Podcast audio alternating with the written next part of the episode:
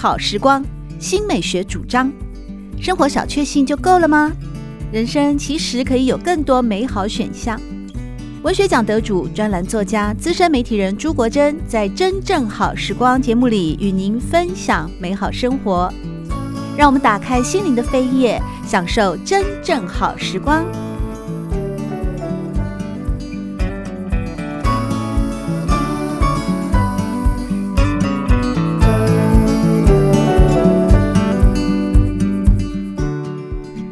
众朋友们好，欢迎来到真正好时光，我是朱国珍。在今天我们邀请到的一位呢是诗人，但他很特别，他不仅仅是在诗作得过许多的文学奖，而他的诗作呢经常会搭配着手机摄影啊，也就是说图文俱佳来诠释诗，同时呢呈现了现代诗的另外一种新的视角以及新的观点，那就是诗人艾罗。艾罗你好。呃，郭珍姐好，很紧张啊，没有关系。来到我们节目呢，其实就是闲话家常啊。那特别呢，艾罗和我一样哦，都具有母亲的身份啊。那我必须呢跟大家说，艾罗本人长得非常的漂亮，而且呢，比她实际的年龄看起来还要小个十来岁啊。所以我第一次见到她的时候，她跟我说：“呃，你也是。”母亲嘛，啊，也是一个妈妈。我想，怎么可能？你跟我看起来就像是一个研究所的学生而已啊！国珍姐太客气了。是，那在今天的节目里面呢，要跟大家分享的是两本诗集，分别是二分之一星光灿烂，以及关于猫与天气的几种启示。这两本诗集呢，是在二零二二年的时候啊，就一起出版。在这之前，其实你。从事诗的创作啊，也有一段很长的时间了。一开始呢，嗯，你在其他的访问有提过，说是在二零一零年的时候啊，开始接触到部落格，那个时候开始尝试文字创作吗？也就是说，你整个的喜欢写作的那种热情，或者是才华，或者是觉得呃，他文字这件事情，诗写作这件事情，燃烧你的生命的启蒙是二零一零年开始的吗？呃，是这样说起来是很惭愧。其实那时候也，呃，初心哦，也不是为了要写作，因为在那个时候流行部落格的时候，我也就是在那个同时才开始摸索电脑。嗯，呃，我以前是连开机都不会。那在那之前，很长的一段时间，呃。我是处于在婚姻生活状态，那全职的母亲，然后全职呃也兼顾家庭事业这样子，所以没有办法去有创作这个联想，嗯、呃，对。那当然起初会去会去摸索这方面，呃，就是呃在生活上遇到了一些不开心的事情啊，或是。比较不顺遂的事情，然后会想要有一个地方找一个出口，然后，嗯、呃，因为女人走入婚姻以后，其实朋友少了很多。对，你看我马上就附和了，真的婚后的生活啊，有很大部分都会为这个家庭，如果又是生儿育女之后，会有很多的付出。常常在这个时候，我也觉得我经历了跟你一样的过程，那时候真的很想找到一个生命的出口。对，所以有电脑这个东西对我们来说，就是简直就是非常非常意外的，对人人人生都是非常意外的。而且还有网络，二零一零年之后，网络就开始越来越蓬勃，对，变得我们在家里面，你只要会操纵电脑，你其实可以去看到整个世界。是，所以那时候我发现，我发现那个部落格的时候，我我从开始。呃，学电脑开机，然后，然后再进入部落格，申请账号进入部落格，嗯，就这样子，等于是有一个虚拟的世界，让我躲进了那个世界里面去，哦，我就好像发现一个新大陆，然后再开始慢慢摸索。我后来甚至于进展到，我可以进入他们的后台去改城市，然后把我的部落格，把我的部落格，哎，改的美轮美奂的，对。所以你是理科生吗？本来呃不是，我都我完全没有学过。那你太聪明了。我是进入他们那个城市里面以后去，我那个因为我语言能力也不好，我的英文是用拼凑的，对，然后就是去去查那个呃单字是什么，然后怎么去篡改，改了以后就一遍一遍的尝试，改了以后它会变成什么样的画面，然后自己用最 对最土的方式去摸。摸索，然后到最后弄一个很漂亮、很漂亮的一个一个界面，个人网页，哎，就变成它还是属于部落格。然后，但是，呃，我甚至于因为这样子，还曾经那一年有拿到那个全球华人部落格的那个，他们有比赛嘛？对，哎，我有入围。太优秀了，入围而已，入围而已，这很了不起了耶！你是完全一个素人，凭着好奇，或者是想让自己的部落格更美观，符合自己的一种美学的那个理想的时候，你可以去做到这么多，这很不简单。也就是说，你点进去的每一篇文章，都有它的画面。呃，比如说春天啊，夏天啊，有有有雪啦，有枫叶啦，有什么这样子？嗯，哎，对，就是有一些城市去去加入那些东西。所以你那时候就开始一定会搭配一些文字嘛？是。那你当时的创作就先从诗开始，还是说心情随笔？心情随笔，嗯，对。然后心情随笔有时候是这样子，就是说，因为刚开始你写的时候，本来是就是自己写，然后后来有人进来看的时候，哎，你就会觉得。好像又得藏起一些什么东西，嗯，就很矛盾。本来是你可以，呃，完全就是在那边，呃，就是畅谈的一个地方，又因为有陌生的人闯入，然后你又开始得藏一点东西。所以后来在在我的水笔开始有变化的时候，就是在那个时候开始，呃，你会把一长篇的话，然后就把它缩短。所以不知不觉就成为一种诗的形式了啊！是，当时我也不知道我写的是诗。嗯，对。那你后来怎么明白你写的是诗？后来那那又是隔了一两年之后，就是呃，布洛格又慢慢的没落，然后我们都要找出口嘛。那那时候已经那一两年就在布洛格有认识了一些同好，哦、然后也是写作的人，那他们就跟我讲说：“哎、欸，我们再到 Facebook 去啊、呃，那边。” 比较及时，就是你所有的东西出去，它是及时的回应，这样。所以我到那边去写东西以后，哎，就有人告诉我说：“哎，你这个诗写得不错。”我心里想：“我写的是诗吗？我不写，我不，我根本不知道那个叫做诗啊。”好可爱，是这样子，是是。后来就写出兴趣了吗？对，会写出兴趣，因为就你也因为那边东西很及时嘛，就是好与不好。哦，然后人家都会来告诉你，甚至常常抓我错字。哦，哎，我会有很多错字，不自己不知道，那人家就会来告诉我。所以在那时候，我又多认识了一些人。哦，就是呃，朝着写诗的方向，然后加好友，还有我原本的就是有认识的摄影朋友加好友这样子。哦，所以你的创作的启蒙以及创作的历程啊。可以说是双管齐下，为什么呢？二零一零年你开始接触部落格的时候，是先以文字作为媒介，是不管是要舒压也好，或者是心情随笔啊，情绪的一种反应也好，那慢慢慢慢的修饰了，成为一种诗的文体。它毕竟还是以文字作为载具。是，然而你同时也结交了摄影的好友，所以三年之后，二零一三年，你首次举办的并不是诗集发表会，而是手机摄影个展。是，这这又是什么样的缘起呢？因为呃，会去走向手机拍摄，这这个就是说，因为我当时呃有很多认识很多摄影朋友，那我会看到人家的照片都很漂亮。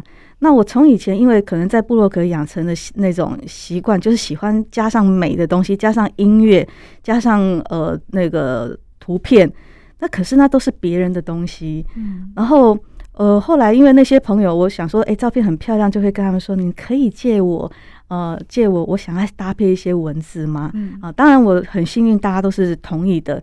但是日子久以后，你会发现说，那些东西还是不能够很贴近自己想要的。对，所以后来我就是，呃，之后因为有了手机这个照相功能之后，我就想说，哎，不然我自己用手机来拍拍看，哦，是不是可以拍出？当然，手机照相是第一先决条件，它画质一定是没有那么好。可是因为我要的是创作，呃，而不是去参赛，所以我不并不是太在意这样的东西，哦，所以从那时候就开始自己呃拍照，然后自己写。搭配，哦、感觉这样子是比较贴近自己想要表达的，而且也是灵感的来源之一啦。有时候是可能因为看了照片，那我们有什么灵感，或者是因为我想要写什么，我会去找那样的景来拍，就是互相搭配。所以，手机摄影诗人 啊，就是目前呢，你在这次两本新诗集里面啊，可以说是出版社给你的定位，或者是说外界给你的封号，那是很新颖的一种概念。尤其你刚才艾罗又跟大家分享说，你希望有自己的构图、自己的呃摄影画面来搭配你的原创的文字，所以手机摄影还有诗作。感觉它就是成为一个综合的、综合的呃媒材了。那在这个综合媒材的过部分，我就很好奇，如果说手机摄影又是用来诠释你心目中理想的自己创作的诗的话，那到底是先有诗，还是先有摄影？先有那个画面，才让你有诗的文字的联想，还是你先有了一些？诗的文字之后，你去寻找那个能够搭配你的诗作的画面。过去刚开始创作的时候，我是先找照片，因为呃，我们学诗的那个呃时间比较晚，也就是说，在我呃会就是摸索电脑开始写作之前，我们对诗的印象比较停留在以前呃小时候念的。那种白日依山 尽，对，七言绝句，五言绝字，对对对，所以所以就对诗的那种呃认识是非常的非常的浅，所以我们变成是不是浅了，就是说就教科书版本，所以我必须在创作的时候，我必须要有一些辅助我的一些呃。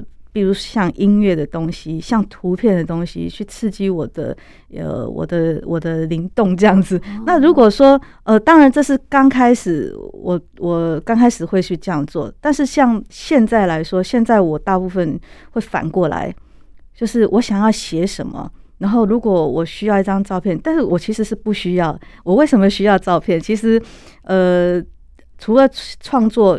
会有需要之外，大部分时间，比如说我放在脸书，我放在哪里哦，我我就觉得就好像以前晨曦在部落格那种感觉，我要一个美轮美奂的画面这样子，对对对，会是这样子。要不然，其实现在我会比较分开来，就是说照片它就是照片，呃，诗它就是诗这样子。哦，嗯，不一定不一定需要，他们不不一定，他们是可以各自的去独立的东西，是对。所以在过去，你呃，其实也曾经出版过了手机摄影的诗文集啊。那之后呢，终于在二零二二年呢，又推出了两本力作啊，也是两本诗集，就是节目一开始跟大家介绍的《二分之一星光灿烂》以及《猫与关于天气的几种启示》啊。在这两本诗集里面呢，有非常多的名家，包括像是。简正真老师、李静文啊，前辈诗人，还有苏少莲等等啊，都对你非常赞誉。在二分之一的星光灿烂这本书里面，尤其得到了我们在中兴大学的外文系系主任啊，前系主任简正真老师的大力推荐。是他用爱不释手来形容啊，阅读这本诗集的感觉。他认为呢，在现代诗当中，意象的重点是名词与动词啊，形容词会经常是被用来装扮的赘词，但是呢，爱罗用的形容词就别出心裁哦，而且非常的创新。那你个人在呃写，就是收集的过去的诗作来出版二分之一星光灿烂这本诗集的时候，或者说你在写诗的时候，你。你有像简正真老师所提的这样子的 有意识的去使用一些创新的形容词，或者是你在写诗的一些个人风格上，你有没有哪一些是你呃极力要去捍卫的一些个人特色？嗯，其实这个部分我觉得我并没有刻意要去塑造呃什么样的一个诗的形象出来，这我。我是呃，应该是这样子讲，就是说，这可能跟我们呃一直以来呃阅读哦、阅读的部分哦，或者是生活上面你遇到的一些呃现实生活上的一些事情。哦，然后会会会去衍生出来我们的一些说话的口气或做跟做事的方式是一样，就是属于个人的。哦，那这些个人的东西其实呃并没有很刻意去制造，但它有时候会是呃很代表个人是一件好事，但是有时候反而不能跳脱，对我来说也是一种困扰，就是会形成有时候好像就是说我在几篇诗里面。偶尔你会发现自己在模仿自己的口气，就是跳脱不来。呃，怎么说话就是这个样子，这个样子，你找不出很多新的词汇。那比如说像呃，你说呃，简老师他们，我我其实非常荣幸能够呃得到他们这样子的给我的赞美，然后给我的一些建议或者是鼓励。那在这之前，其实我跟简老师是我们是不熟悉的哦，然后。我知我很佩服他们，可以就是从我们的诗中去去阅读，呃，很容易去理解到，呃，我我我们这样呃在说话的一些呃，可能他没有很特别去挑出来的东西，呃，或者是他呃，就是我不是很刻意要表现的东西，但是被他发现了这样子，对。对应应该是这样子说，这就是诗评家很厉害的地方，他总是能够发现有才华的人嘛，他总是能够从呃像艾罗你这样，等于说是素人创作，那起步也比较晚，但是你过去呢，尤其是二零一五、二零一六年啊，连续获得了许多非常重要的文学奖，就代表你在诗的这个园地的耕耘啊是有收获的，而且呢也是被看到的。像简政珍老师啊，或者是李静文他们啊，这些前辈都从你的诗里面啊，一定看到了某些他们认为是钻石的那个部分。那简政珍老师也提到啦，他认为呢，在二分之一星光灿烂这本诗集里面呢，最迷人的地方是悠远平静中隐藏沉重。哎，这个过去呢，呃，你在一些媒体的访问里面。甚至在另外一本诗集的李静文所写的序里面也有提到，这个沉重的部分会不会是跟你的某些成长的经验有关呢？你自己有怎么看待呢？我想是的，因为很多东西是，呃，它不会凭空而来，对，一定是我们在生活上有实际生活上遭遇了什么事情，啊、呃，有感而发的东西。那我，呃，因为从小到大的环境让我。学习在学习这一方面的，呃，并不是很顺畅，呃，对，并不是很顺利，所以很多东西除了我们靠生活上的呃接触，呃，然后去想象之外，当然就是，呃，你会去创造新的，呃，你想你你的想象，也就是说你的想象中会有自己创造出来的美好。我这么说。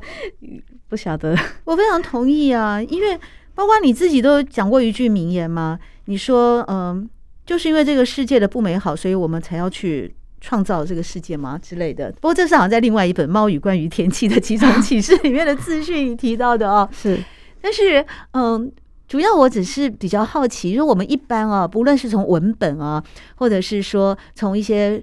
新书发表会啊，或者是说我现在面对面的艾罗啊，非常漂亮啊，非常灵秀啊，有气质的一个女孩子啊，那我怎么会在你的呃这种悠远平静的诗作，或者是你本人所呈现的一种特别的美好的气质当中，竟然会有沉重的这个部分啊？所以可见，往往呢，嗯、呃，人呢、啊，或者是。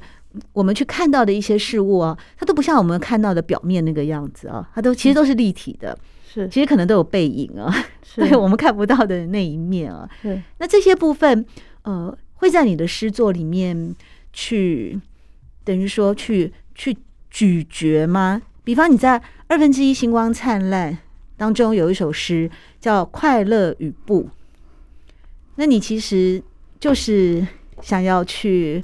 探讨呃快乐这件事情吗？那你在《快乐与不》啊，这是二零一九年创作的了啊。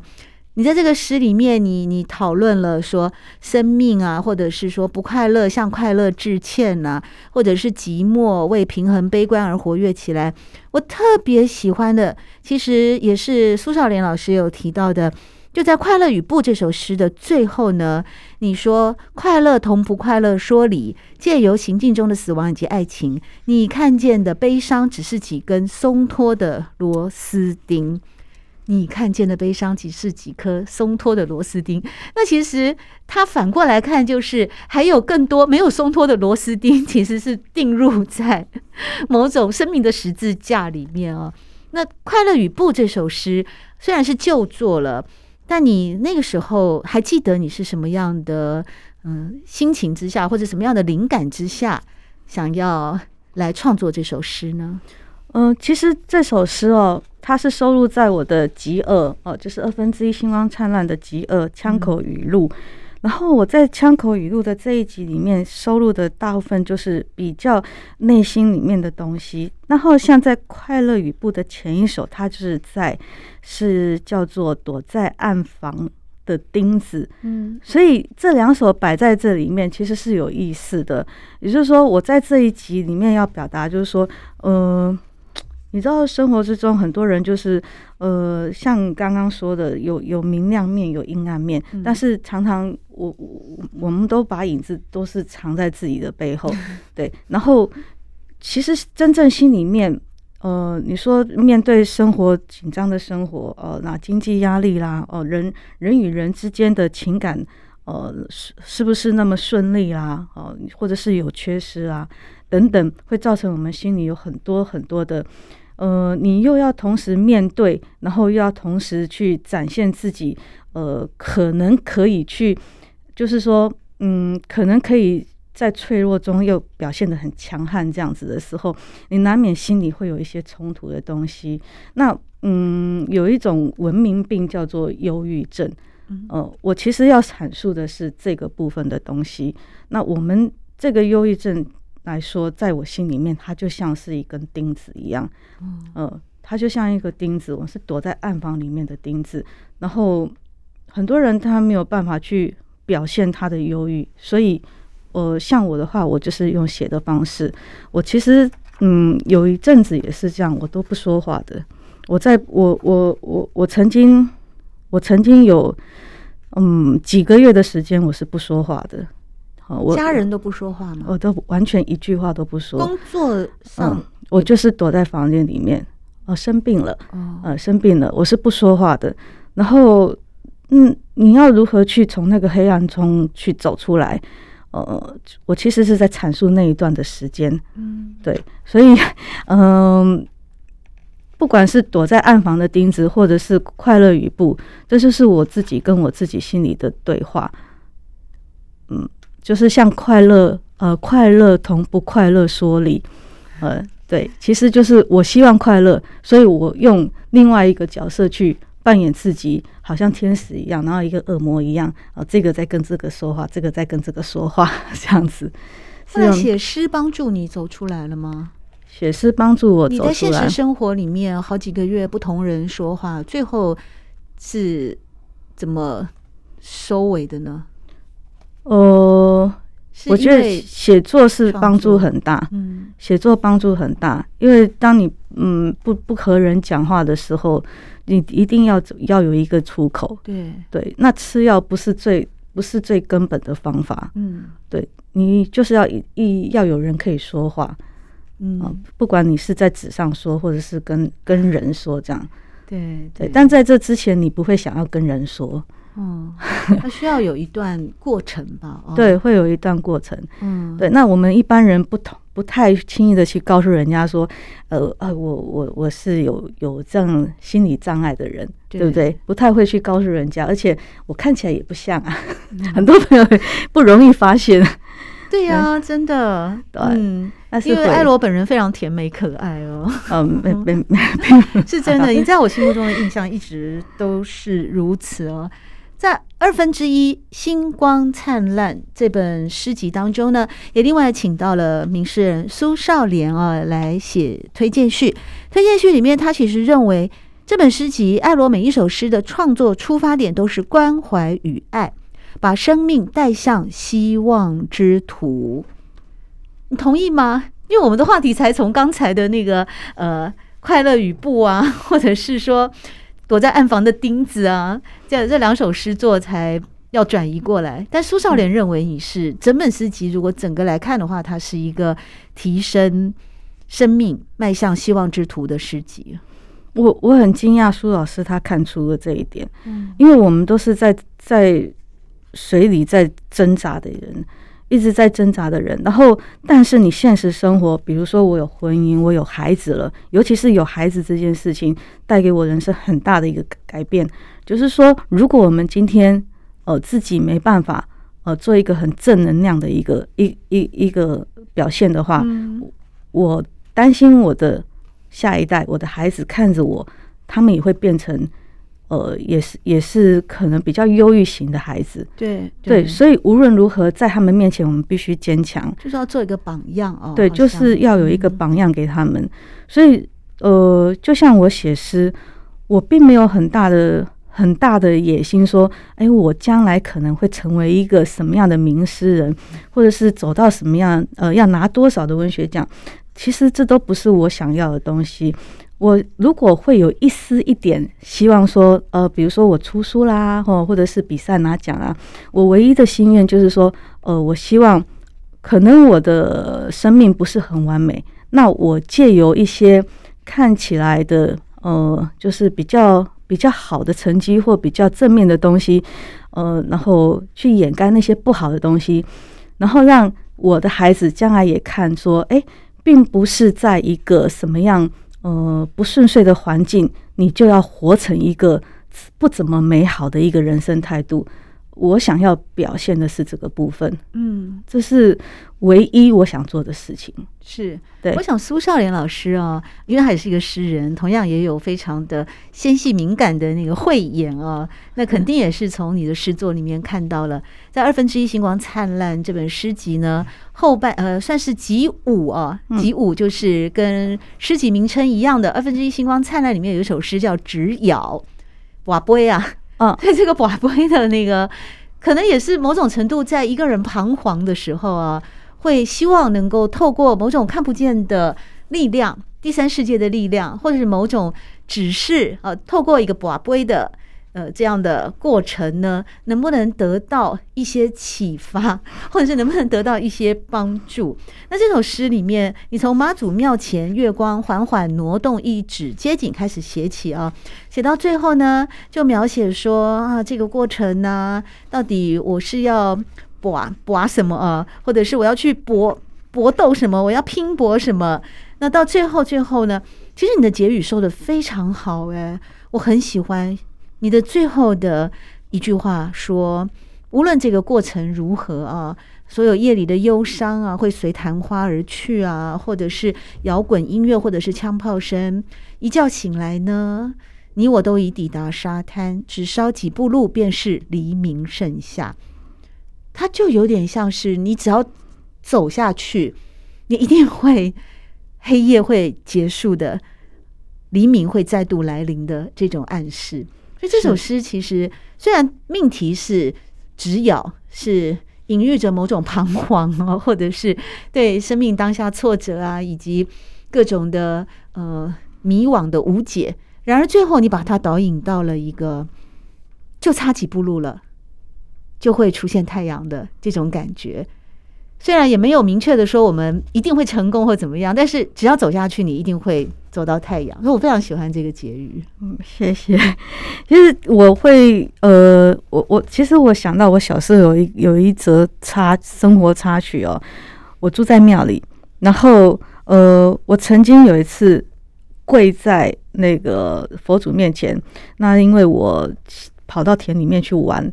然后玩回来之后就全身抓痒，因为那个稻子的关系，过敏啊，应该是过敏。然后就就全身抓痒。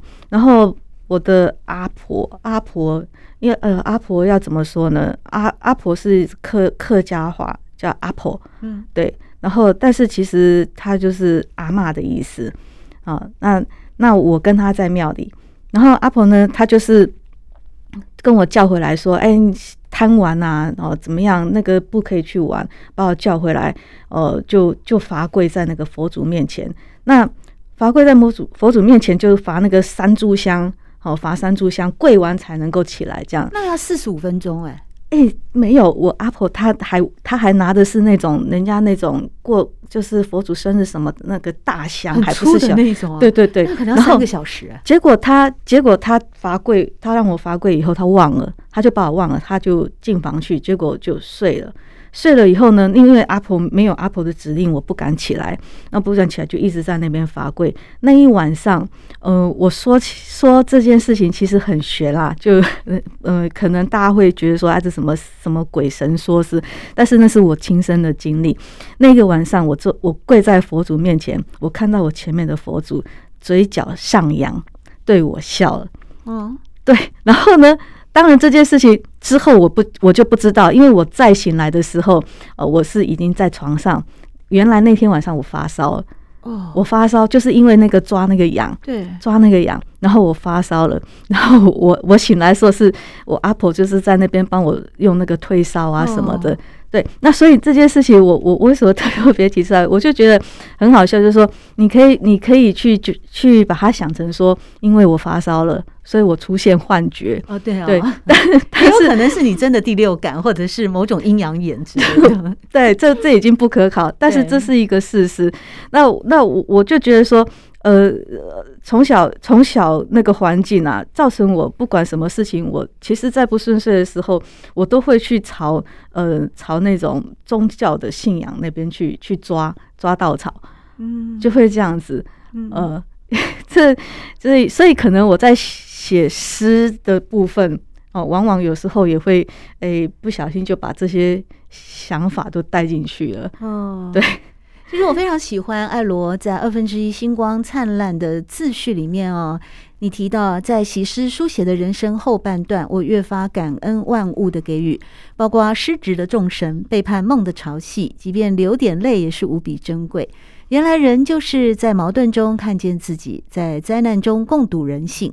于是，生命有了更多不同角度、不同方式诠释的意义，好似伫立在二分之一星光灿烂夜色中，遥望灯火一明一灭的闪烁瞬息，为心灵的深处找一个家。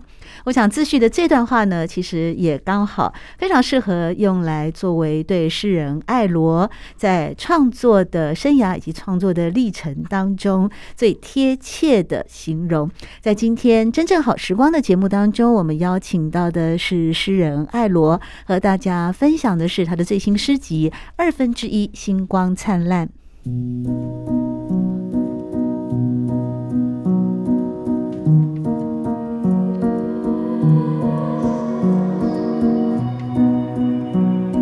真正好时光，每个星期六早上八点钟到九点钟，在汉声广播电台全国联播网播出。节目在广播频道播出之后，也会上传到汉声广播电台的官网。在官网当中，您可以在经典回放的单元里搜寻“真正好时光”，随时收听到国珍为各位制作的精彩内容。喜欢朱国珍制作主持的《真正好时光》，欢迎您订阅、分享或留言，随时保持互动，一起共享美好生活。